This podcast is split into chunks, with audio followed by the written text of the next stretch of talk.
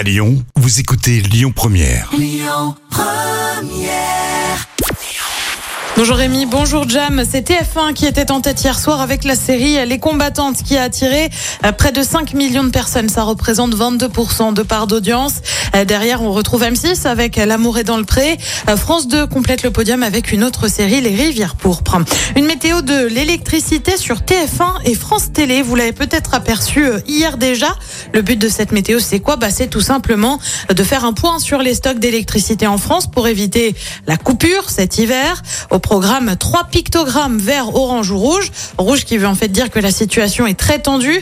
Des horloges indiquent également les périodes de forte consommation d'électricité, traditionnellement le matin et le soir. Cette météo de l'électricité est proposée en fin de bulletin météo classique. Et puis le géant des médias allemand Bertelsmann renonce finalement à vendre le groupe M6. Annonce faite quelques semaines après l'échec de la fusion entre le groupe TF1 et M6.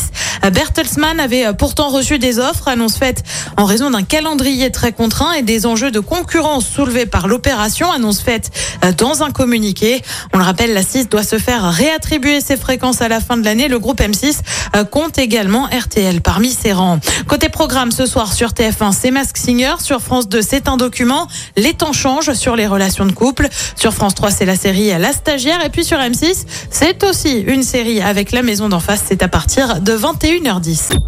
Écoutez votre radio Lyon Première en direct sur l'application Lyon Première, lyonpremière.fr et bien sûr à Lyon sur 90.2 FM et en DAB+. Lyon Première